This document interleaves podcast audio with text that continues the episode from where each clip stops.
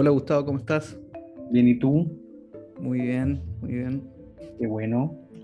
Gracias por la invitación. Bueno, todavía no. Todavía no. Espérame, estamos ahora en la interna. Voy a abrir el, el YouTube.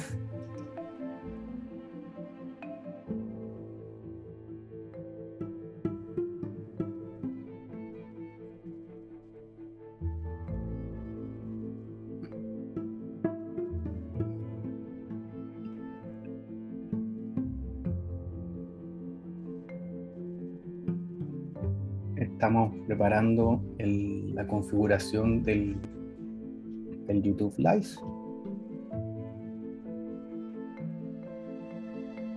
Está listo el YouTube Live.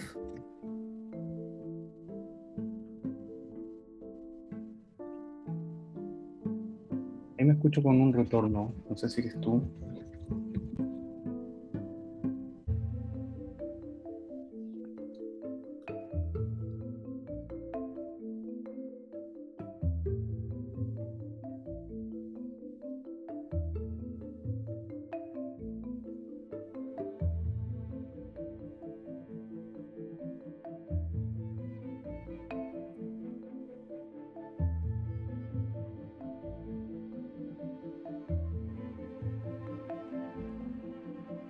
Ahora sí, disculpa, como que ¿Mm? colapsó mi internet, aparentemente es, es demasiado streaming para mi, mi, mi conexión.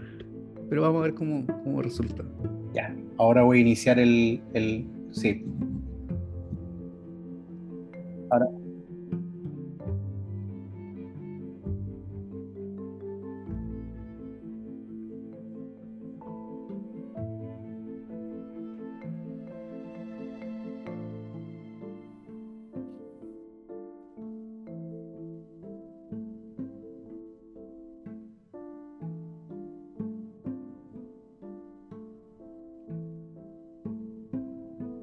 ¿Cómo te llamas en Instagram?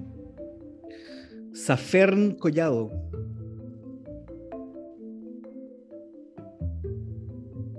Safer. Safern Collado.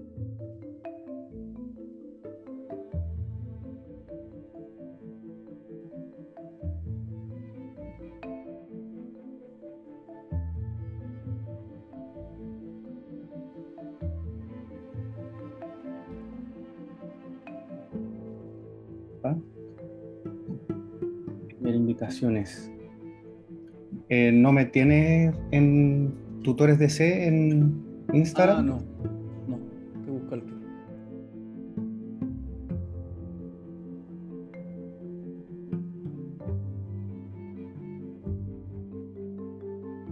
Ahí sí.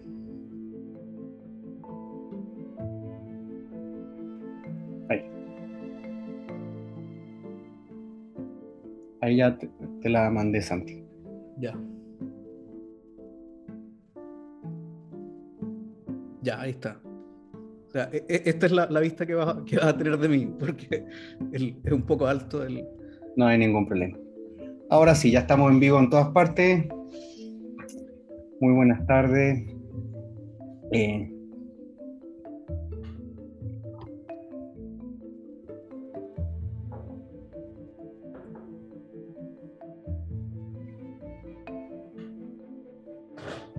damos la bienvenida a em, este un vamos a hacer un conversatorio sobre delitos contra la autodeterminación sexual. Em, esto es- forma parte de una actividad de tutores de derecho capacitaciones. También lo vamos a, a transmitir eh, después en el podcast Derecho Penal Ciudadano. Y bueno, eh, estamos en YouTube Live, estamos en el Instagram Live y como les decía también en el también va a, forma- va a quedar eh, bueno va a quedar disponible en, en- en- mi canal de YouTube y en el, en el podcast. Bienvenido, eh, Santiago es abogado de la Universidad de los Andes, es magíster en investigación de la Universidad de los Andes y está por terminar su doctorado en la misma universidad y estaba escribiendo su tesis doctoral sobre delitos sexuales, específicamente sobre el delito de estupro. El título es más rimbombante, me imagino. El,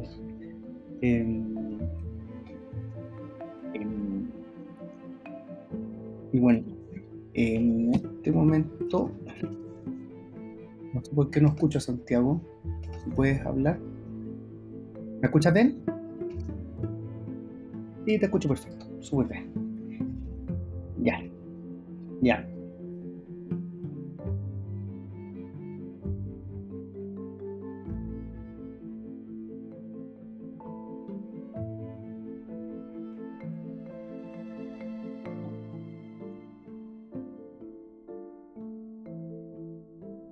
Súper bien. Súper bien. Y eso tiene que terminar necesariamente en una, en una publicación que ojalá, ojalá marque un antes y un después sobre la materia. Esperemos, esperemos que así sea. Bueno, el, el delito de estupro, el delito de estupro está, yo voy a decir algunas palabritas eh, estamos en un conversatorio, en, plan como que estuviéramos en el living de mi casa eh, o en la casa de, cualquiera de ustedes. ¿ya? Yo voy a decir algunas cositas sobre el estupro em, de manera bastante genérica, no como la, como la va a explicar eh, Santiago.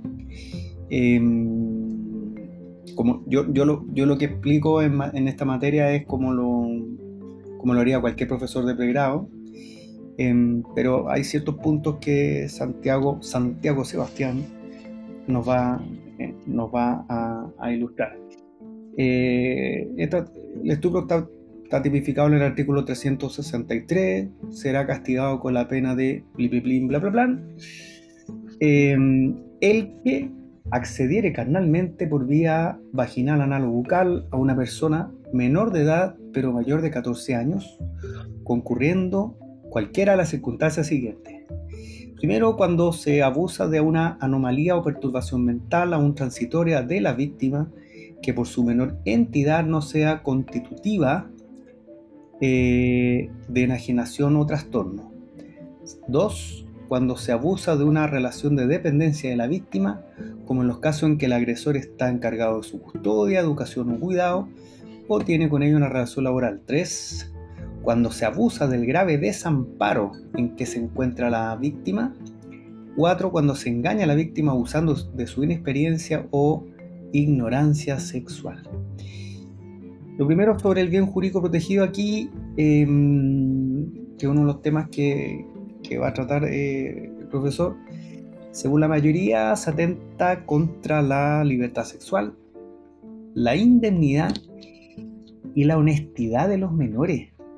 Em, me choca en en un derecho penal democrático que todavía sigamos hablando de personas honestas y deshonestas. O sea, si yo soy un casquivano, soy un deshonesto eso es el mensaje que entiendo si, me dicen que el bien jurídico protegido es la honestidad. Entonces, alguno dirá, bueno, político criminalmente eh, tendremos que proteger la honestidad de los menores. Pero ¿por qué un menor, por un menor va a ser deshonesto? O sea, me, me choca, me choca político criminalmente hablar, insisto, de personas honestas y deshonestas. Em, bueno, eh, explícanos, vamos, estamos conversando, ¿cierto? Explícanos, eh, porque yo cuando estoy, eh, cuando yo explico estos delitos en clase, yo hago una especie de línea del tiempo en, en cuanto a cómo, ya, cómo, se explican los bienes jurídicos en estos delitos y hago una línea del tiempo en relación a la, técnica de tipificación que utiliza límites de edad. Entonces, cuando, cuando hablamos de menor de 14, para mí eh, yo no, creo que se pueda hablar de libertad, sino que derechamente de indemnidad. Cuando hablamos de indemnidad, estamos hablando de una, de una protección eh, a todo evento, a toda costa, eh, porque la ley presume de derecho que una persona menor de 14 eh, no tiene ninguna posibilidad de autodeterminarse en materia sexual. Cuando hablamos de mayor de 14 y, menor de 18, eh, tampoco me gusta hablar de, libertad sexual, sino que yo creo que es el, el, desarrollo de la libertad sexual. No sé cómo llamarlo. Eh, una persona, por muy que sea experimentada sexualmente después de los 14 años, es una persona que no tiene eh, desarrollado en plenitud su, sexualidad o su capacidad de autodeterminarse en materia sexual. Bueno, uno dirá, bueno, hay personas de 30 que no, que no la tienen, hay personas de 25 que no la tienen, pero hay que establecer límites normativos eh, para fijar eh, límites de, certeza jurídica. Entonces, antes de los 14 hablemos de indemnidad, después de los 14 y antes de los 18 hablemos de desarrollo de la autodeterminación en materia sexual y después de los 18 derechamente autodeterminación en materia sexual. Eso es lo que yo podría decir en cuanto al bien jurídico. Y derechamente eh, desterraría la honestidad porque en el año 2021 no podemos hablar que en, una sociedad democrática existan personas honestas y deshonestas en materia sexual, cada uno que se autodetermine como se le dé la gana. ¿Qué opinas tú, Santiago, sobre el tema?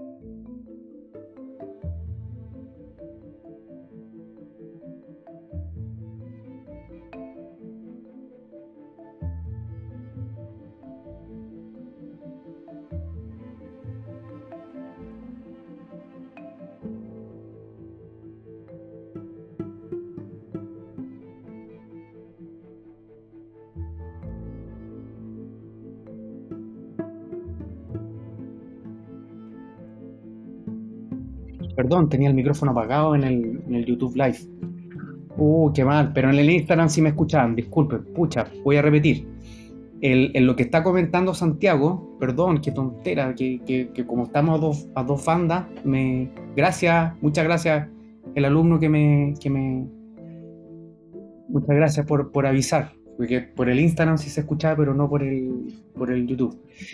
Eh, bueno, lo que yo estaba diciendo que, que en materia de, de, autodeterminación sexual, puedes decirlo más rapidito, eh, el concepto bien jurídico es, que se refiere a intereses esenciales.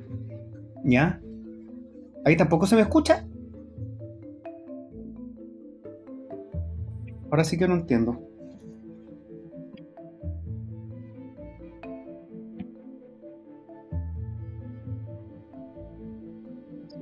Es que recién no se me escuchaba.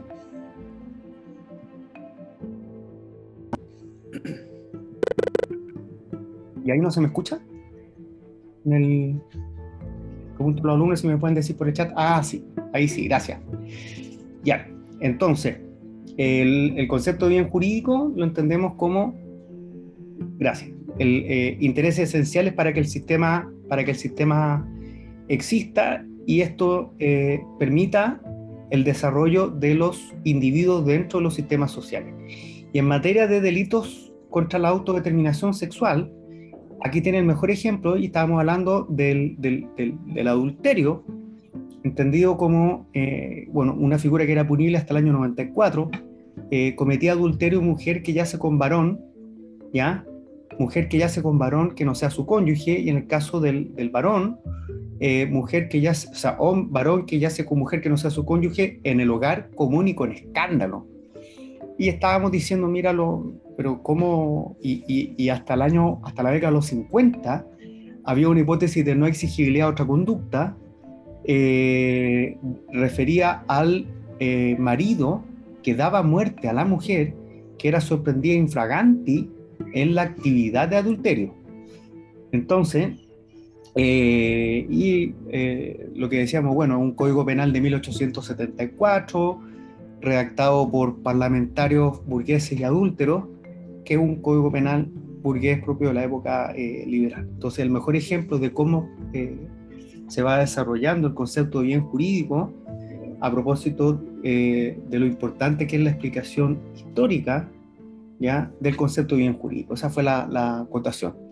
Oiga, no sabe cómo agradezco a los alumnos que, que, me, que, me, que, me, que, me, que por, a través del chat me avisaron que no se escuchaba. No sé en qué momento apague el, micrófono. Lo, que tú dices es, bien interesante. Ahí, se escucha con un eco. Voy a resolverlo al tiro. Te decía que, a mí me parece muy interesante lo que tú, lo que tú dices. Y hay un, hay un, hay un trabajo del profesor eh, eh, Antonio Bascuñán que reconstruye los distintos modelos bajo los cuales se tipificaron los delitos sexuales. Y él distingue eh, cuatro etapas principalmente. El primero, que es el modelo de, la teología moral escolástica, en que básicamente la, las conductas eh, que se sancionan como, entre comillas, delitos sexuales son las conductas inmorales únicamente. O sea, esa, esa es la razón detrás del castigo, es una inmoralidad. Y después viene el modelo de la ilustración que intenta eh, revertir esto y reconocer que lo, verdaderamente importante es la libertad de las personas. Y después hay un modelo llamado el modelo de la codificación, que es una especie de, mix entre el modelo de la teología moral escolástica y el modelo de la ilustración, se, intentó de alguna forma rescatar lo, entre comillas, bueno que tenía el modelo de la teología moral escolástica, y nace este modelo de la codificación, que fue justamente el periodo en el que se redactó el Código eh, Penal de, 1848, el, español, que sirvió como base para nuestro Código Penal de 1874. Entonces, ahí uno entiende que la lógica en la que trabaja o que trabajar el Código Penal eh, chileno es una lógica súper añeja, porque el, el, modelo que actualmente eh, rige en, materia de, delitos sexuales es el llamado modelo del reformismo, que básicamente lo que, a lo que se centra es a castigar conductas que signifiquen el involucramiento no consentido en un contexto sexual, que pueden ir desde lo más violento, que sería la violación, o sea, el, involucrarte en una eh, relación sexual penetrativa contra tu consentimiento, hasta el exhibicionismo, que de alguna manera también te involucra en un contexto sexual sin tu consentimiento. Entonces, eh, como te decía, y para, cerrar la idea, el, Código Penal chileno está en ese sentido súper eh, pasado de moda, por decirlo así. A pesar, de que, a pesar de que en 1999 tuvimos una reforma bien importante en materia de delitos sexuales, se fueron colando algunas, algunas cuestiones eh, que ya se arrastraban desde el, Código Penal eh, de 1874 y no, y, no, y no variaron de ninguna manera. Eh, esta, esta idea, por ejemplo, de la honestidad, ¿cierto? Estaba presente en, en, el, en el, Código Penal eh, chileno, ¿cierto? De 1874, con la idea esta de la doncellez, que, que no, no, recuerdo si ya, de eso, hicimos ese comentario. No, de eso quería yo, yo hablar, que el año 99 efectivamente eh, hubo esta reforma y se eliminó un elemento normativo del tipo que yo creo que era perfecto para explicar esto, que es la, la, doncella, la doncella. Yo cuando, cuando, cuando veo estos delitos echo de menos las clases presenciales, bueno, ya, ya llegarán tiempos mejores. Pero, pero, ¿por qué digo que echo menos las clases presenciales? Porque en, todas las, en todos los cursos hay un doncello un doncello. Escúchame bien lo que te estoy diciendo. Eh, que era doncella como elemento normativo del tipo eh, mujer que no ha conocido varón. O sea, si tú lo lees literalmente, derechamente, una persona eh, inexperta sexualmente. Ya, yo no tengo idea de, de, las, de, los doncellos. Estoy hablando del doncello, una persona con cara de inocente, que se sienta en la primera fila, eh, de bajo perfil. Yo siempre le pido al doncello, cuando estoy viendo el estupro, y le digo, doncello, léeme el código doncello. Y, y, trato de ver que la persona no se me vaya a ofender, etcétera, pero, pero, pero es que muy, muy, es que muy ilustrativo, sí, sí, sí, porque que ganas de, de, que esté el frente mío un doncello para que se entienda el elemento normativo del tipo, porque era tan importante Estamos hablando de que la víctima en el delito de estupro, de estupro es una persona inexperta sexualmente. Y yo creo, no sé qué opinas tú, hemos conversado de esto, pero no, no, no, no, no, no con esta profundidad, que ahí yo creo que el legislador chileno se equivocó. Y se equivocó en eliminar el término doncella, pero dice, pero ¿cómo? Porque es un elemento normativo del tipo, pues. ¿eh? No, no estoy hablando de que, de que de que, bueno, por ahí en el código se habla de, de, carruaje, se habla de amos, se habla de siervos, ¿ya? Eh, de amos y siervos, imagínate, ¿ya? Bueno, eliminen eso, eh, hagan la, la, la, debida adecuación a propósito de, oye, la ley que modificó la materia afiliativa, que diferenciaba entre hijos legítimos e ilegítimos, todavía está lleno de referencia en el código, en el código penal de, hijos legítimos e ilegítimos. Bueno, pero en el, a propósito del término doncella, yo creo que se equivocó el código, porque yo creo que la víctima... yo, estoy, yo estoy de acuerdo contigo, Gustavo, porque si es que, y, esto es, algo que, que, me parece que es como la conclusión casi que uno debería sacar, es que si vamos a hablar de estupro, tenemos que necesariamente incluir términos como por ejemplo la doncellez, porque esa, esa es la naturaleza que, que siempre tuvo este, eh, este delito. El delito de estupro maneja una estructura particular y que eh, si es que nosotros vamos a incluir, por ejemplo, como sujeto pasivo al hombre, ya se, desnaturaliza. Y no digo, y no digo que, no, deba, que no, y no digo que, no, deba, que no debamos proteger a los, proteger a los varones. Pero no, digamos, pero, no lo digamos estupro. Y, de hecho, y de hecho, esa, esa es el camino que han tomado los códigos penales modernos, es abandonar el concepto de estupro justamente por esta carga histórica que tiene eh, y que se refiere a una cuestión bastante específica y, eh, y, se toman como formas de abuso, de abuso sexual.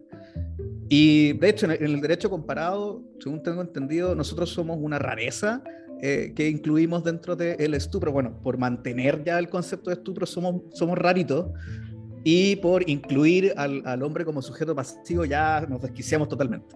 Y, tengo entendido que el, Código Penal portugués también siguió nuestra misma línea en 1995. Había modificaciones que también perdieron la cabeza, incluyeran al hombre, pero estamos solos en el mundo con eso.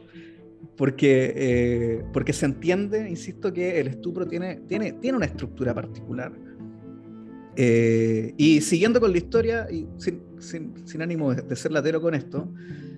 Eh, no, es que esto, esta es la parte más importante de la, de la conferencia.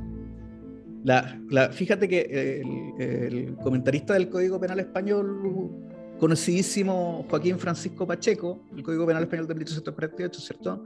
Identificó cómo, eh, cuáles eran las, digamos, las influencias más potentes que tenía este, este código y eh, reconoció como, como, como, como, fuentes que tuvieron eh, algún impacto en el digesto el fuero juzgo, el fuero real, las siete partidas, la novísima recopilación y otros más. Y si es que uno se va a, las siete partidas, específicamente en la partida séptima, nos vamos a encontrar con cómo se regulaba el estupro. Y cito, dice, de los que yacen con mujeres de orden o con viuda que viva honestamente en su casa o con vírgenes por halago o por engaño, no le haciendo fuerza. Está en español antiguo, por eso, por eso es, muy, es, muy, es muy extraña la, forma en que está redactado. Y dice también, castidad es una virtud que ama a Dios. Y deben amar los hombres, porque según dijeron los sabios antiguos, que tan noble y tan poderosa es la su voluntad que ella sola cumple para presentar las nóminas de los hombres, y de las mujeres castas ante Dios, y por eso yerran muy gravemente aquellos que corrompen a las mujeres que viven de esa guisa en religión o en sus casas siendo viudas o siendo vírgenes. Esa es la, ese es el concepto que se armó como, como, como delito de, de, estupro, que fue eh, lo que influenció en gran parte al, al, al, Código Penal español y que se coló a nuestro Código Penal. Y otra, otra cuestión súper súper interesante eh, que, está relacionado, que está relacionado con esto es eh, cómo se, se, elaboraban las defensas antiguamente para las personas que eran eh, acusadas como estupradores. Ah, y, ahí a propósito, perdón que te interrumpa. Sí. Es súper importante que sepan los alumnos que em, esta figura, pienso que la mayor aplicación práctica que tuvo en, eh, eh, eh, a propósito de la falsa promesa de matrimonio. O sea, hablemos que o sea, necesidades sexuales ha tenido el ser humano desde que es ser humano, obviamente, y, y, estas formas de, de, atajar estos impulsos propios de creencias religiosas, morales, que mezclaban la, la política criminal, la dogmática y, con, con o sea, derechamente se mezcla el derecho penal con la moral, ¿ya? Em, las formas en que los varones lograban convencer a sus doncellas, hablemos de, la, de los elementos normativos del mm. tipo, bien, bien explicado. Eh, los jóvenes todavía han, querido tener eh, sexo eh, y y cómo lo hacían para convencer a la doncella, prometiéndole matrimonio. Entonces, esa falsa promesa de matrimonio era punible a través de la figura del estupro. Pienso que, que, esa era la... la, la y, y, y, creo que el bien jurídico protegido eh, el bien jurídico protegido, eh, más allá de la, del, libre desarrollo de la autodeterminación sexual, que iba por ahí, entiendo que no con esa terminología, también iba de la mano con el tema de la honorabilidad. Exactamente. No, si nos puede explicar un poquito eso en referencia a la sí. histórica. Mira, eh, es, eh, mira la idea de la promesa de matrimonio como medio para cometer el estupro está íntimamente relacionado con la idea de la honestidad como bien jurídico protegido. Porque la única manera de, eh, digamos, eh, engañar a una mujer que es honesta para que ella preste su consentimiento en una relación sexual es mediante la promesa de matrimonio. Porque si es que se dejaba engañar por otra vía, ya parece que no era tan honesta. E-, esa era la única forma que se podía vencer, ¿cierto? La honestidad. Y, fíjate, y fíjate en, hay, el, Código Penal Español en su versión de 1822 lo puso incluso explícitamente, y te, lo, leo porque es súper interesante. El Código Penal Español de, 1822 era del, el dictador primo de Rivera. Mira, y nos decía, el que abuse deshonestamente de una, y aquí, y aquí esto, esto me encanta, mira, el que abuse de una mujer no ramera conocida como tal, mujer ramera conocida como tal, engañándola real y efectivamente por medio de matrimonio fingido y celebrado con las apariencias de verdadero, será castigado con bla, bla, bla, bla. Entonces, ah, es súper potente la forma en que está, en que está redactado eh, esa, esa, disposición. Y eh, aquí lo, quiero vincular eh, con, con, con, con con esta idea de, cómo entonces se llevaban las defensas, que, ya lo había adelantado, de los estupradores.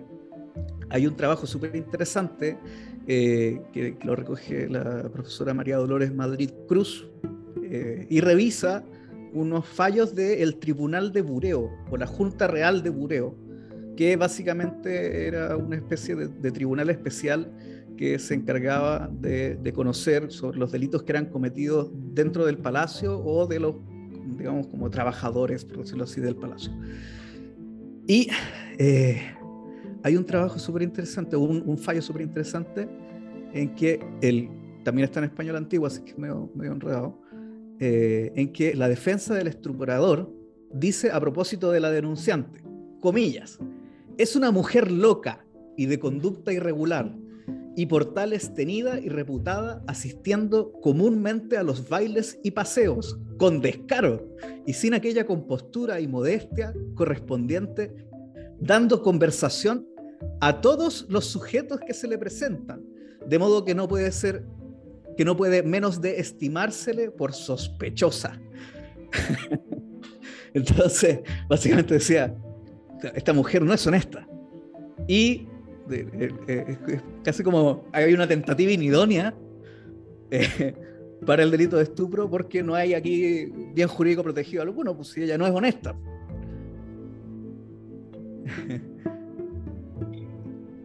y mira, em, otra dale, dale. No, Mira, iba a cambiar el tema. Cierra el tema porque hay dos, hay dos cosas más que. Sí cerrando eso y también vinculándolo con la idea de que la mujer honesta únicamente podía eh, ser, eh, eh, digamos, engañada por medio de la promesa de matrimonio, hay un, fallo del Tribunal Supremo Español de 1944, o sea, no es, no es tan antiguo, que dice, en el orden moral de las relaciones sociales no existe estímulo más poderoso para vencer la natural honestidad de la mujer que la formal promesa de matrimonio. ¿Te fijas? Y eh, la, Corte Suprema chilena, unos años después, en, 1950, hay un fallo que va en la misma línea y dice, la promesa de matrimonio formalizada y reiterada por el reo ante eh, los padres de la menor ofendida antes de tener relaciones sexuales con ella, sin que se haya establecido que dejara de cumplir lo prometido por un hecho que no le es imputable, constituye en este caso el requisito esencial del engaño que prescribe la ley para que pueda darse por establecido el estupro. De nuevo, la idea de la honestidad, de que la mujer debe mantener cierto decoro, debe eh, desenvolverse sexualmente dentro de la sociedad bajo ciertos parámetros de que, se considera esperable para ella. Eh, evidentemente, em, esa forma de concebir alguna conducta reprochable penalmente me parece que hoy debe ser absolutamente abandonada y que lo realmente importante es si es que existe o no existe algún tipo de, eh, de, disminución en cuanto a las posibilidades de consentir libremente. Y por tanto, me parece que, a mí me parece que la libertad sexual es el bien jurídico que nosotros deberíamos identificar a través del estupro y abandonar de todas maneras la idea de la honestidad, de, de todas maneras. Ya, zanjamos entonces el tema eh, que viene ilustrado por, Santiago de, algo que político criminalmente yo intuía. Eh, eh, me choca, me choca ver que, haya personas honestas y deshonestas. otro elemento normativo de este tipo penal que, me molesta como, como como técnica de tipificación es hablar del acceso carnal. Mm. ¿Ya?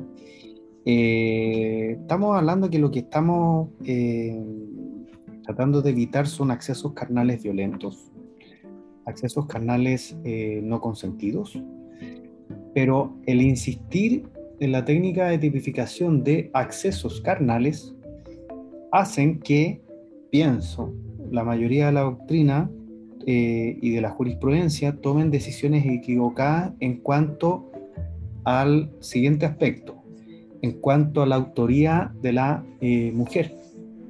Quiero, quiero dar un ejemplo. Eh, en jurisprudencia española, una mujer obsesionada con un varón no recuerdo bien los detalles del caso, eh, fue un, caso que estudiamos en clase cuando yo hice mi, doctorado. Em, obsesionada con un varón, eh, eh, lo droga, se lo lleva a un motel y le da una sobredosis de Viagra. la erección le duró tres o cuatro días. Imagínate una erección de tres o cuatro días, te puedes desangrar, no, no, no, médicamente pienso que te puede dar un ataque al corazón, ¿ya? Y la persona drogada con esa erección de, de tres o cuatro días eh, fue víctima de múltiples, eh, en terminología chilena, abusos sexuales. Eh, no, no puede haber ahí un acceso carnal al revés. No sé si me, el, sí, la llamada violación inversa. El, dejarse acceder, o sea, carnalmente, sin el consentimiento del falo portante, ¿cómo va a ser un abuso sexual? Me, choca harto eso. ¿Cómo no es una violación eso? Y a propósito de la eso, eso de, autoría inmediata y, de, la, de la autoría inmediata y de la coautoría, eh, pienso que hay un tema aquí que me, que me, cuando he hecho capacitaciones, jueces, defensores, fiscales me, me pegan en la cabeza, eh, por eso se me ha caído el pelo, no lo sé, pero em, me cuestan, porque sabemos que en, los delitos de propia mano, eh, aquellos, como decía un compañero del doctorado, que se cometen con la mano, te lo juro, te lo juro. Levantó la mano y dijo, aquellos que se cometen con la mano, y todos quedaron mirando. Eh, eh, estamos claros que los delitos de propia mano eh, no se pueden cometer por autoría inmediata. Pero, ¿por qué insistir que la violación es un delito de propia mano? Ahí tengo yo mis dudas. Ahí tengo yo mis dudas me cuesta entender el siguiente ejemplo. O sea, si tú sigues el concepto de la mayoría de la doctrina, eh, en la hipótesis en que una mujer em, ponga una pistola en la cabeza de un falo portante, en terminología de, del profesor Mañalich eh, y coaccione al, sujeto que posee pene para que acceda carnalmente a otro, ¿cómo, cómo hacer eso un abuso sexual? Si a la víctima la penetraron eh, en contra de su voluntad. Entonces, la mujer, la mujer que, que pone la pistola en la cabeza del, del sujeto que tiene pene, es autora, según la mayoría de la doctrina en Chile, de un abuso sexual. No, no lo logro entender. Entonces, ¿por qué insistir en esta técnica de tipificación que habla de accesos carnales? O sea, pueden ser solo autores de, de tanto de estupro como de, de violación solamente los faloportantes. Entonces, eh, ¿cómo no va a poder serlo la mujer en autoría inmediata y en coautoría? O sea, imagínate el caso de eh, una mujer que amarra a la víctima o la sostiene eh, fuertemente para que un falo portante la acceda carnalmente en contra de su voluntad. ¿Cómo esa mujer va a ser castigada como abuso sexual? ¿Nos puede hablar un poquito de eso?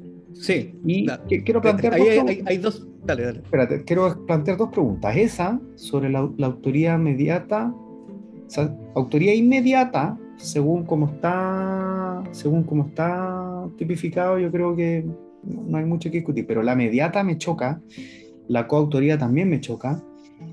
Y otro punto, en aras de, eh, estamos bien de tiempo, estamos bien de tiempo, pero el, el, el, tema de que yo he visto a, a, colegas, eh, o sea, he escuchado a colegas, no, no he visto ningún colega eh, a, propósito del ánimo lascivo.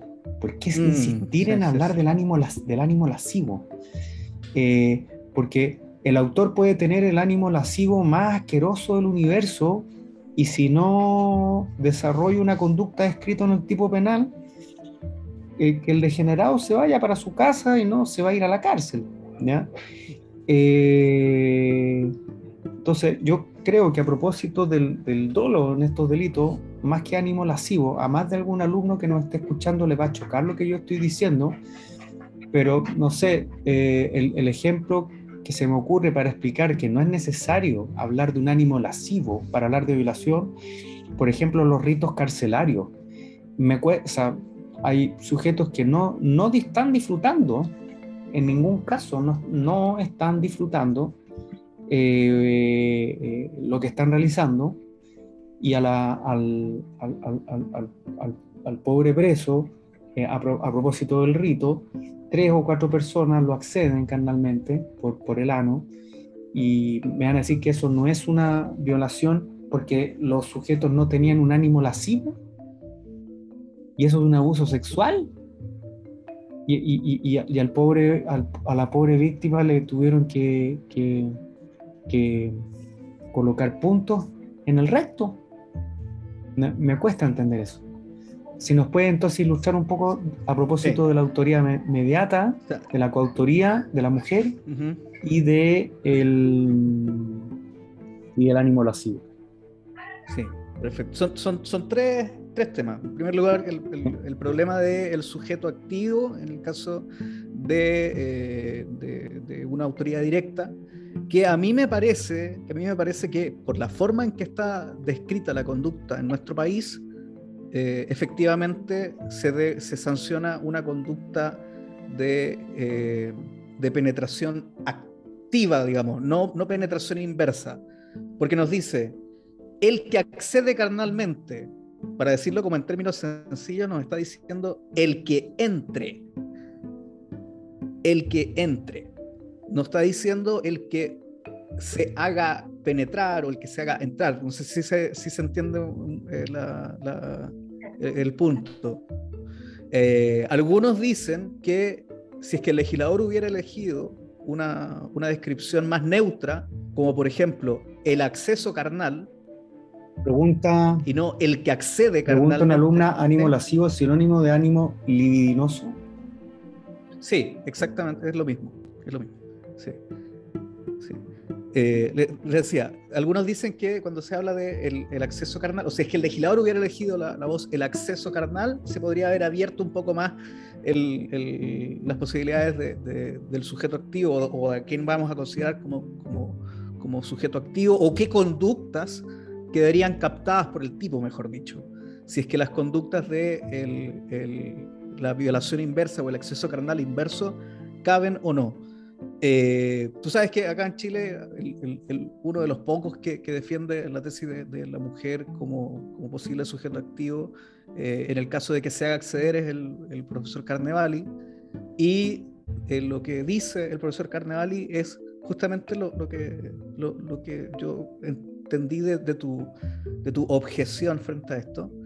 Y él dice que quienes cierran la posibilidad a considerar a la mujer como, como sujeto activo son excesivamente formalistas y al momento de interpretar las conductas, el criterio que debe primar es eh, un criterio que tenga en consideración al bien jurídico protegido, más que un criterio excesivamente literal, un criterio teleológico. Pero la verdad es que el profesor Carnevali está un poco solo, en esto. Eh, también el profesor Garrigo Montt nos decía que, la mujer podía ser sujeto activo, pero él, tomaba argumentos más bien históricos que cuando se discutió la modificación de la ley, en, su momento se consideró a la mujer, pero el texto final la verdad es que no es otro. Así que yo creo que en, ese, en eso el profesor Garrido no está equivocado. Eh, a mí me gusta, mira, y esto, es interesante, en la legislación francesa, la, forma en que está tipificado el, delito de violación nos dice cualquier tipo de penetración sexual. A mí me gusta esa, me gusta esa, esa, forma de definir el núcleo conductual, cualquier tipo de penetración sexual, porque me parece que es mucho más, eh, mucho más, más dúctil y que puede captar conductas como la de la así llamada violación inversa. No sé qué te parece a ti. No, eh, no, no, no lo había no lo había pensado. O sea, yo, yo, lo, yo lo decía como de ley eferenda, de acuerdo al derecho mm. que debería ser, con una propuesta de reforma, eh, derechamente eh, de sacar el acceso carnal como, como verbo rector, como conducta típica, porque al final se llega a, todo este tipo de injusticias, a, soluciones político-criminales bastante impresentables. Em, entonces uno dirá, bueno, ¿y qué, es lo que está, qué es lo que tú estás castigando? Eh, eh, explícanos ahí, en, las legislaciones más modernas, ¿qué equivaldría a la violación? ¿Cómo, ¿Cuál es la conducta típica? Los españoles hacen una referencia directamente al bien jurídico protegido de libertad sexual, como que no sé, en, ese sentido, como se pasearon el problema de, eh, que, tenemos nosotros por, por describir la conducta como el que acceda carnalmente. Entonces, ellos incluyen de todas maneras el, acceso carnal, pero no como parte de, digamos, como núcleo conductual, sino que el núcleo conductual tiene que ver más con la vulneración a la libertad sexual, que es una forma de tipificación que me parece bien curiosa, que es como atendiendo directamente al, bien jurídico protegido. Pero ellos salvaron el problema con eso. O sea, en, ese sentido me parece que es una alternativa, aunque a mí me gusta más la, francesa. Pero, una dos, dos eh, alumnas preguntan, la doctrina mayor, por, e, por, e, por, el Instagram, eh, eh, la mayoría, Carito, Carito, la, doctrina mayoritaria en Chile considera que la mujer no puede violar si una mujer introduce un objeto en el ano de otra persona con ánimo lascivo. ¿Por qué delito sería juzgado? Ah, abuso sexual agravado, ¿no? Exactamente, abuso sexual agravado. El abuso sexual agravado con introducción de objetos o utilización de animales, pero y que, y que tiene y que tiene, fíjate, la misma pena que la violación. Entonces, eh, eh, digamos, en ese sentido no hay ningún problema. Eh, a, mí lo que me choca a propósito de, a mí lo que me choca a propósito del, del, abuso sexual agravado, perdón que me, que me, que me desvíe mucho, que el legislador chileno incluyó las mismas vías de acceso que para el caso de la violación, en el caso de la introducción de objetos, que son la vagina ¿cierto? El ano y la boca. Que yo puedo entender que, eh, que, se equiparen en el caso de que, de, que hablemos de un, un, acceso carnal, ¿cierto? Pene. Pero si es que estamos hablando de una introducción de un objeto en la boca que tenga la misma pena que la violación, me parece sorprendente. Y de hecho, el legislador, en las legislaciones comparadas, por ejemplo en España, eh, tienen la figura del abuso sexual agravado, pero eliminaron como vía de acceso a la boca, porque ellos entendieron que no es lo mismo meterle... Bueno, estoy pensando, estoy pensando eh, que no, estoy diciendo que esté bien, pero eh, de hecho no me parece que esté bien. Estoy pensando cuando, cuando a propósito del abuso sexual, si, si lo entendemos como acto de significación sexual y relevancia, que comprometa al ano, boca y vagina, ¿cierto? O genitales, hablan. Ano, boca o genitales. Bueno, ano, boca, ano, boca genitales. Entonces estoy pensando, estoy pensando en vuelta, un, un, joven que le roba un beso a una doncella ah, claro. y le mete la lengua. ¿Es un abuso sexual entonces? A mí, a mí, me parece que sí. A mí me parece yo también creo que sí. Yo también porque creo hay que una, sí. hay una, mira, porque fíjate que ahí hay una afectación, porque se habla de, eh, bueno, hay una acción sexual que, que, que, que, llega a afectar la boca de la víctima con contacto corporal. Y el, el, el, digamos, a mí me parece que el problema como político criminalmente ahí sería, o más que político criminalmente, interpretativamente, sería si es que la boca, o sea, el beso se puede considerar como una acción sexual. Hay un trabajo súper interesante de un autor eh, italiano que es apellido Cadopi, que es especialista en, en, en delitos sexuales eh, y, que, y, que, tiene una publicación en inglés que se llama eh, algo así como A Kiss is just a kiss, isn't it? Así como un beso es solo un beso, ¿o no? Y que aborda justamente el problema del Yo beso. Yo creo que un beso es más que solo un beso. A mí, a mí me, pare, a mí me, pare, a mí me Lo parece. encuentro súper invasivo que, me, que, me, que me metan saliva en mi boca que no quiero recibir. Mira, aquí Fabiola, Fabiola pregunta, eh, tengo la siguiente duda con respecto al delito de abuso sexual agravado, 365 uh -huh. bis. ¿Por qué el código materializa la distinción en un objeto con el acceso carnal? Y después complementa, cuando en ambos casos la indemnidad, en caso menor de edad, el daño es el mismo. Por, por, empl por emplear un palo es, es, igual de dañino que un pene. Ya, no, no, no, sé si entendí bien la pregunta. Como por qué el, el legislador equiparó las sanciones. A ver si Fabiola puede complementar la pregunta. Yo creo que una, si es que esa es la pregunta, es una cuestión político-criminal únicamente. O sea, eh... Cuando uno, cuando los profesores respondemos en seminario, es una decisión político-criminal un poco para sacarse el balazo, pero, pero este, no, este no es el caso. el caso. Cuando no es el caso. Cuando uno habla de es una decisión político-criminal, uno está hablando de política del Estado frente al delito. Entonces, lo que, se, lo que el profesor quiere decir cuando es una decisión político-criminal es que no tiene una explicación dogmática, no sé si llamarlo razonable, pero no tiene una explicación dogmática. Tiene una explicación de eh, cómo el Estado enfrenta el delito. Entonces, Exacto. Es, una, es una decisión político-criminal, es una decisión político-criminal, por ejemplo, eh, la tipificación expresa de, eh, se me ocurre a propósito de la famosa ley antiportonazo, que yo creo que no resolvió mucho. Oh, no, ¿Ya? pésimo. Eh, sí, el, el, el tema de cuando antes de la reforma, si tú ibas en tu vehículo, te bajabas para abrir la reja de tu casa y llegaba un, un sujeto y se lleva el auto, eh, eso era hurto. Pasaba mucho en Chile eso. Sí, yo sí. entiendo que... Es, ese, era, ese, era, el ah. portonazo, es, es, como el proto-portonazo, era como la, la, génesis. Eran los claro. primeros casos que teníamos. Claro. Aquí hacen otra pregunta.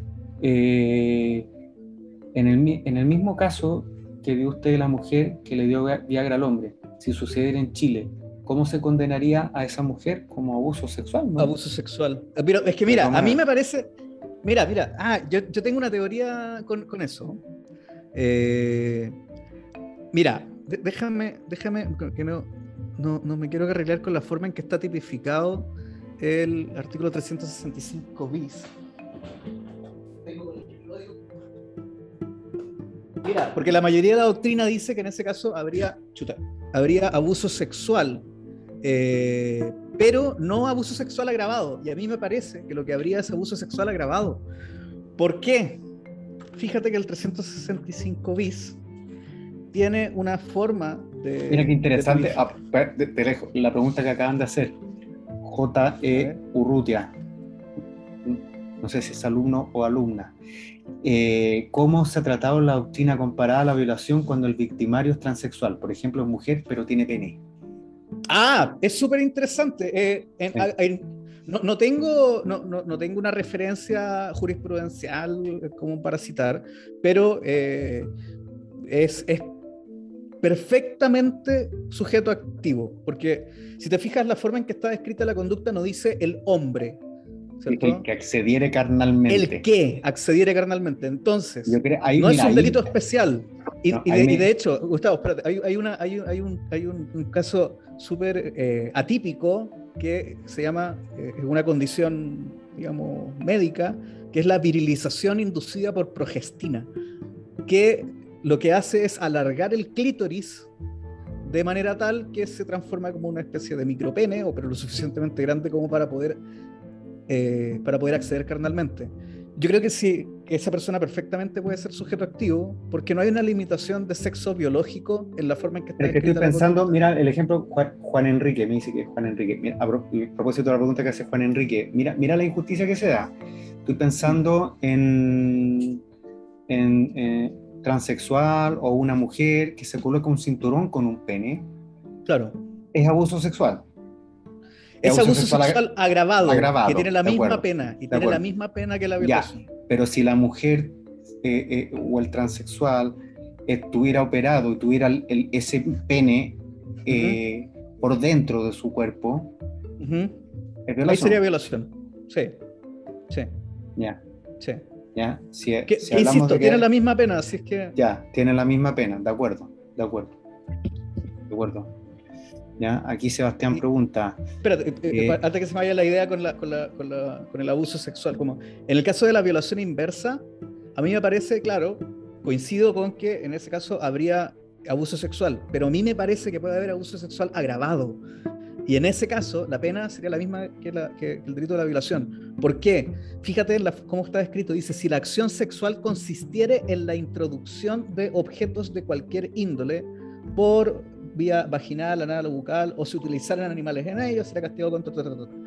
Entonces, si la acción sexual consistiera en la introducción de, es una, es una, es una descripción que es bastante más eh, dúctil que la de la violación que nos dice el que accediere carnalmente. Y ahí también hay una discusión a propósito si eh, la, eh, eh, porque, claro, en este caso la introducción no, está descrita como el que introdujere objetos, ¿cachai? Nos dice, si la acción sexual consistiera en la introducción. Ese, ese es el, el, punto. Mira, Sebastián pregunta, profesor, la ley habla sobre objetos un dedo sería considerado un objeto, sería abuso eh, hay una, hay una, la típica discusión. Hay una discusión. Ahí, antes, antes, antes, de que hable el experto, eh, eh, a mí me, me, cuesta decir que el dedo es un objeto porque es cosificar a un ser humano. Ese es el argumento de, de, de, Rodríguez Collado. ¿Ah, sí? Sí. Ya, no, te lo juro que no. Que la, la, la, la, pregunta la pensé en el sentido de que si, si toda la dogmática la partimos, aquí estoy haciendo proselitismo dogmático, desde el concepto persona, el concepto persona irrenunciable, ¿ya? Eh, el dedo no podría ser considerado nunca un objeto. Eh, otros ejemplos de, esto de que es irrenunciable el concepto de persona, nada que ver con este tema, pero, para, que, poderle responder a Sebastián. Sebastián Álvaro. Eh, en un delito de homicidio con resultados múltiples. Este típico caso criminológico norteamericano del, del, gallo que va con una ametralladora a un colegio y mata a 10 alumnos y dos profesores. Mm. ¿Ya? Ese es un homicidio, un homicidio, un homicidio con, con 12, un homicidio con 12 resultados, artículo 69, extensión del mal, o son 12 homicidios distintos. Yo creo que son 12 homicidios distintos. O sea, sería un delito A mí me parece que son 12, sí, porque, por el carácter porque el concepto Porque el concepto de persona es irrenunciable. Sí, totalmente. si tú dices que es un delito, es un delito de homicidio con una extensión del mal enorme, tú estarías entonces diciendo que desde el segundo muerto en adelante, normativamente hablando, para efectos de la determinación de la pena, es entre comillas gratis. Eso para mí es impresentable. El no, sé si está, no sé si estás de acuerdo, claro. No sé si le respondo, Sebastián, su pregunta. Totalmente, totalmente de ah, acuerdo. Pero a, propósito de la. Del, Y esta, bueno, eh, eh, es justamente la, la, pregunta: si es que las partes del cuerpo pueden ser consideradas objetos. Eh, yo te diría que hoy la tendencia es que, es que, es que se, se entienda incluido.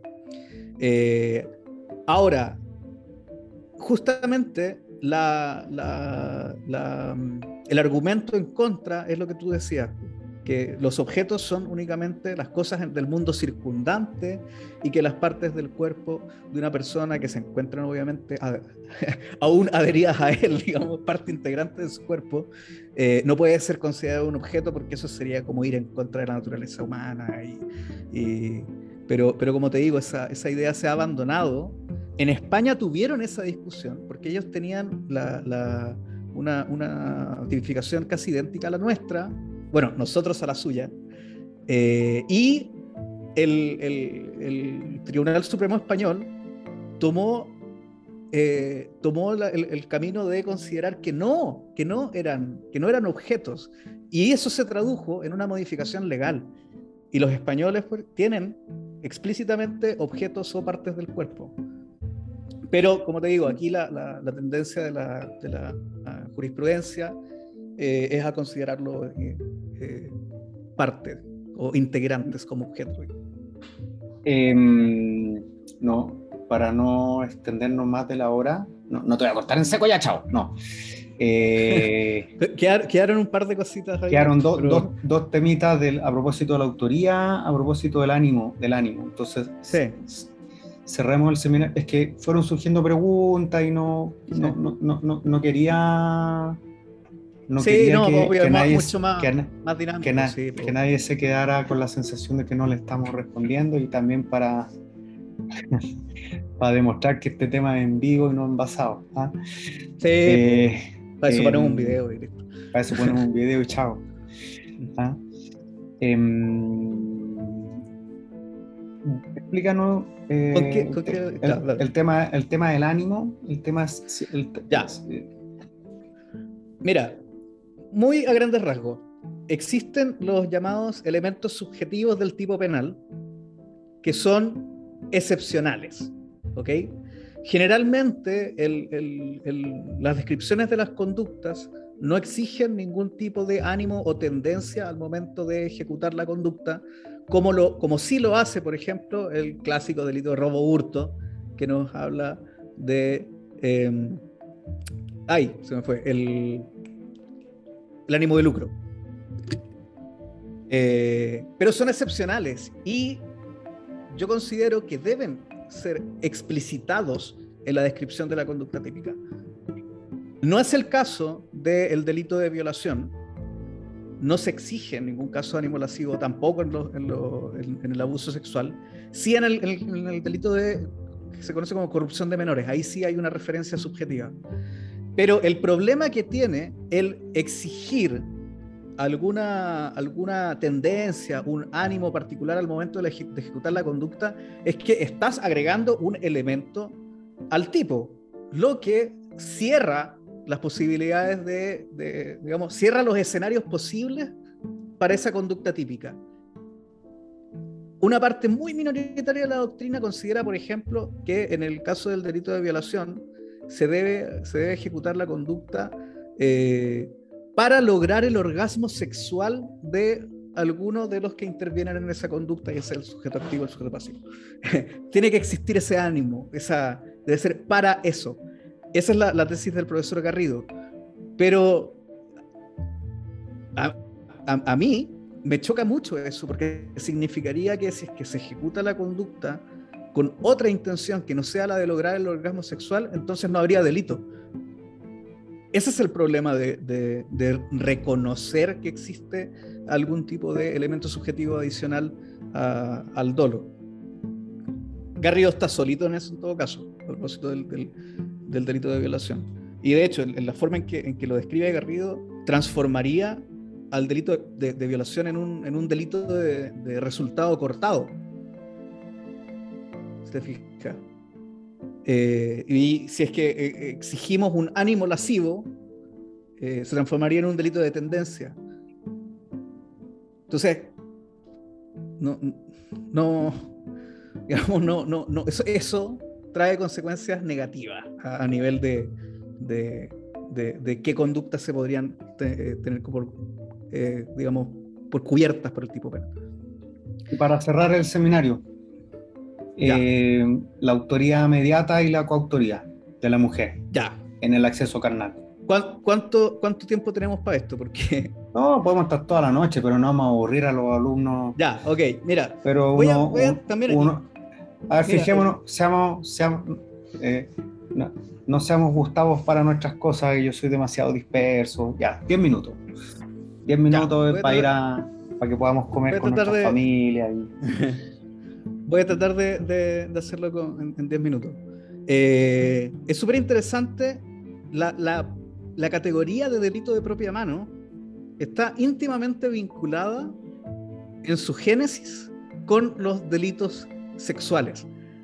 Eh, nace desde los delitos sexuales, o lo que los pobladores italianos conocían como los delicta carnis, los delitos de carne. Eh, te voy a hacer una, una, breve reseña de cómo nacen los delitos de propia mano para que podamos entenderlo y, y, y, que está vinculado además con la objeción que tú tienes de por qué una, una persona que le pone una pistola en la cabeza a, a, otra para que acceda carnalmente a un tercero no, no, no, va a ser considerado como, como autor de delito de violación. Ya. Los pobladores italianos reconocían al creador inmediato y al creador mediato. Y eh, decía que podían haber dos formas de creación mediata. La primera era una influencia psíquica, que es, bien parecido a lo que nosotros entendemos hoy como, como autoría eh, mediata y que de hecho Binding es quien importa esta categoría al derecho penal alemán desde los posglosadores italianos. Y, pero la construcción es de ellos, es, bien, es bien antigua.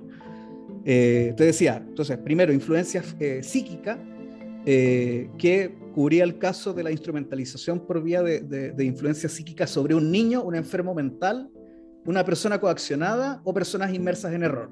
Esa era la, construcción de los italianos. Que si te fijas, es, lo que nosotros entendemos por, por, por autoridad inmediata. Y ellos también reconocían una segunda manera, que era la figura del mandato o mandatario y que en realidad es más cercano a lo que nosotros entendemos eh, por instigación. Nos dice, aquí por medio de una ficción legal se imputa el delito cometido por el mandatario al mandante. Y aquí viene lo, interesante, porque los, los italianos dijeron, ya, pero eh, existen ciertos delitos que por su propia naturaleza no pueden ser ejecutados por esta, por esta vía, por la vía del mandato que era, como te decía, la, segunda forma de, eh, poder eh, apreciar una creación inmediata del delito. Y ah, nos decían que eh, se identificaban en este grupo de delitos que no podían ser cometidos por la figura del mandat, entre otros los delicta carnis, porque se ejecutaban, y esto fíjate que está vinculado con lo que ya hablamos antes, se ejecutaban como satisfacción de impulsos netamente personales. Satisfacción de impulsos netamente personales, que era un poco la idea de entender que la, que la, que la violación se ejecuta para el desfogue carnal, se hace con una, con una cierta intención. Eh, eh, entonces ellos decían, bueno, y esta conducta es indelegable, yo no puedo mandatar a alguien para que ejecute esa conducta porque yo no voy a, entre comillas, disfrutar la ejecución del delito.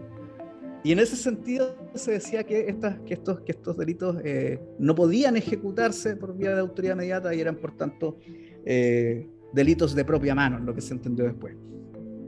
Eh, había otro grupo de todas formas de, de, de, posglosadores, como siempre hay, hay, dos grupitos que se pelean, y nos decía que la satisfacción de impulsos personales, como por ejemplo el impulso sexual, no era lo decisivo, pero no porque, no porque nos interese eh, la libertad sexual de la, de la víctima, sino que porque podía haber además una intención distinta como la de deshonrar a la mujer o de ofender al marido. Te que da lo mismo, da lo mismo la libertad sexual desde esta, desde esta óptica. Y así nace como esta, esta, esta categoría de, de, delitos a la que en su momento Binding toma, toma contacto y eh, la adapta o la complementa y él eh, dice, en realidad, lo único que importa al momento de determinar si es que un delito puede ejecutarse eh, por vía de autoridad inmediata o no, es el tenor literal del texto. Y ese es el criterio formal de los delitos de propia mano. Y es justamente la vereda que siguen aquellas personas que dicen que el delito de, eh, de violación, ¿cierto? Es un delito de propia mano, porque la conducta del que acceda carnalmente está, digamos, por el tenor literal cerrada en cuanto a las posibilidades de ejecutarse por medio de otro. Es, lo que, en palabras de, lo que dice el profesor Juan Pablo Mayelich, son ejecutivamente autoinvolucrantes. Pero, ese, ese es como un grupo. Pero, por otra parte, está el criterio material, que entiendo que es el que, es el que sigues tú y por eso te, choca tanto esta idea de, que, de que no, no se pueda ejecutar la conducta por autoridad inmediata en el caso del delito de violación. Y el criterio material justamente lo que hace es integrar al bien jurídico protegido como algo relevante al momento de definir si es que estamos o no frente a un delito de propia mano y que es eh, muy al, estilo Roxin, ¿cierto? De hecho, Roxin elabora, elabora eh, tres categorías de, delitos o subcategorías, podríamos decir, de delitos de propia mano, desde, los, eh, desde el criterio material. Los voy a nombrar muy, muy brevemente. Delitos ligados a conducta, delitos de derecho penal de autor y los delitos de infracción de deber altamente personales. esos son los delitos de propia mano que distingue Roxin. Él no, no, se queda únicamente con la idea del tenor literal. Eh, respecto a los primeros, los delitos ligados a la conducta son aquellos que no dañan de forma inmediata ningún bien jurídico protegido. Y que están ligados a la. Eh, digamos, a, cuestiones más bien de moralidad, ¿cierto? Las inmoralidades. Eh, y, en ese sentido, digamos, son como eh, como no hay un bien jurídico protegido, eh, eh, un bien jurídico protegido que lesionar, entonces, digamos, se cierran las posibilidades de ejecución por vía de, autoridad inmediata. por ejemplo, el incesto.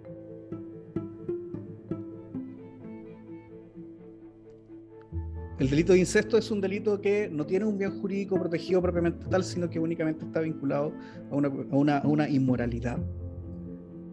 Eh, bueno, los delitos de autor jurídico eh, penal nos dice que en esta clase de delitos lo que se hace es reprochar una actitud personal, una forma de existencia, una forma de vida, como por ejemplo el delito de vagancia y el delito de mendicidad, que entre paréntesis en Chile fue delito hasta 1998. Entonces, fíjate que en, ese caso, a, mí me hace, mucho sentido esa, clasificación también, porque ¿cómo tú vas a ejecutar el delito de mendicidad por autoría inmediata? Claro. ¿Cómo haces que alguien... O el, manejo, o el manejo en estado de heredad. O, sí, pero en ese, caso no sería por esta, esta la, la, categoría eh, que, lo, que lo haría delito de propia mano. Eh, porque ahí no, no, tiene que ver con un derecho penal de autor. Eh, en, ese caso serían los que... Eh, me, parece que cabría más en, en, podría ser en delitos de. No, de infracción de deber altamente personales no. Quizás cabría más en el primer. Yo, yo, creo que sí, derecho penal de autor, yo creo, que sí es, fíjate. ¿Sí? Sí, yo creo que sí. Yo creo que sí. o, sea, eh, o sea, olvídate del bien colectivo. porque es un auto, una autointoxicación. Mm, y esa autointoxicación es punible porque pone en peligro bienes colectivos. Mm. ¿Ya? Mm. Entonces, yo creo que sí.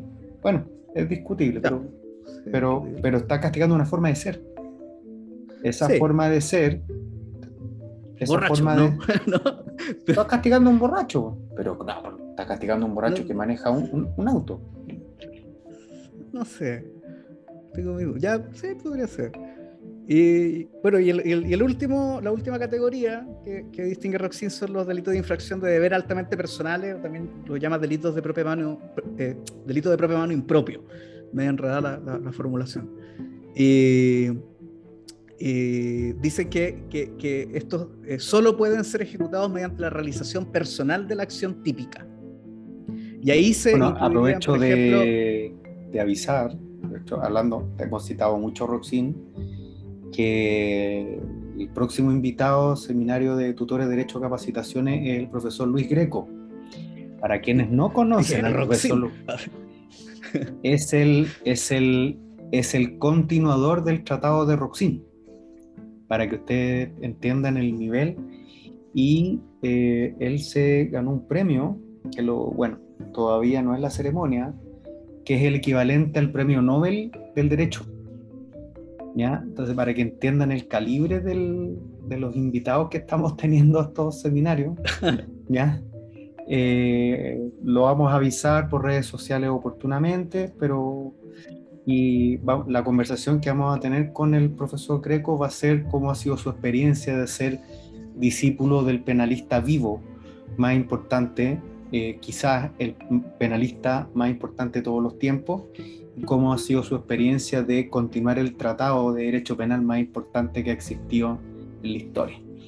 Bueno, continúa Santiago. Sí. Bueno, y, por último, como otra categoría que define Roxin también desde esta idea de los criterios materiales, que te decía que son los delitos de infracción de deber altamente personales o delitos de propia mano impropios, que él los asocia con eh, con delitos que, deben ser ejecutados mediante la realización personal de una acción típica. Y aquí incluye, por ejemplo, el delito de deserción, el delito de perjurio y el delito de, falso testimonio. Entonces, eh, si es que seguimos criterios roxinianos, al momento de definir si es que estamos o no frente a un delito de propia mano, cuando, cuando, cuando, eh, cuando nos enfrentamos al delito de violación, por ejemplo, eh, Roxito diría que no, porque no, no, no hay absolutamente ninguna de estas categorías desde un criterio material que, que, quepa o que capte al delito de violación.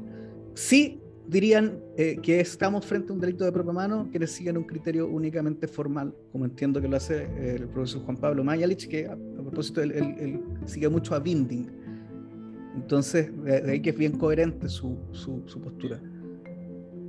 Pero bueno, a mí no sé si me convence del todo ese, los criterios únicamente formales. Bueno, quiero agradecer muy, muy, muy sinceramente tu, tu tiempo, tu disposición, tu ganas. Eh, eres el primer profesor invitado a, a nuestro seminario, así que eh, en, en, la institución está haciendo historia. ¿ya? Eh, gracias a los alumnos que nos escucharon, muchas gracias por las preguntas. Se hizo más dinámico, más entretenido el seminario con las preguntas. Eh, he hecho mucho de menos la humanidad.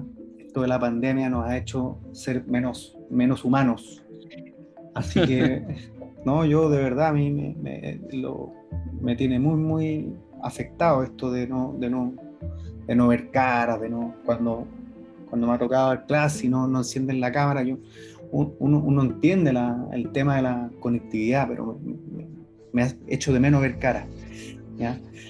Así que bueno, qué, bueno que pudieron opinar, expresarse y compartir con nosotros un momento, sobre todo hasta ahora que estamos cansados. Y se vienen hartos seminarios más, se vienen hartos. Y como les digo, el próximo invitado eh, es el profesor Luis Greco, el continuador del Tratado de, de Roxy. ¿ya? Eh, y hay hartas sorpresitas más que ya por el camino ya se irán anunciando.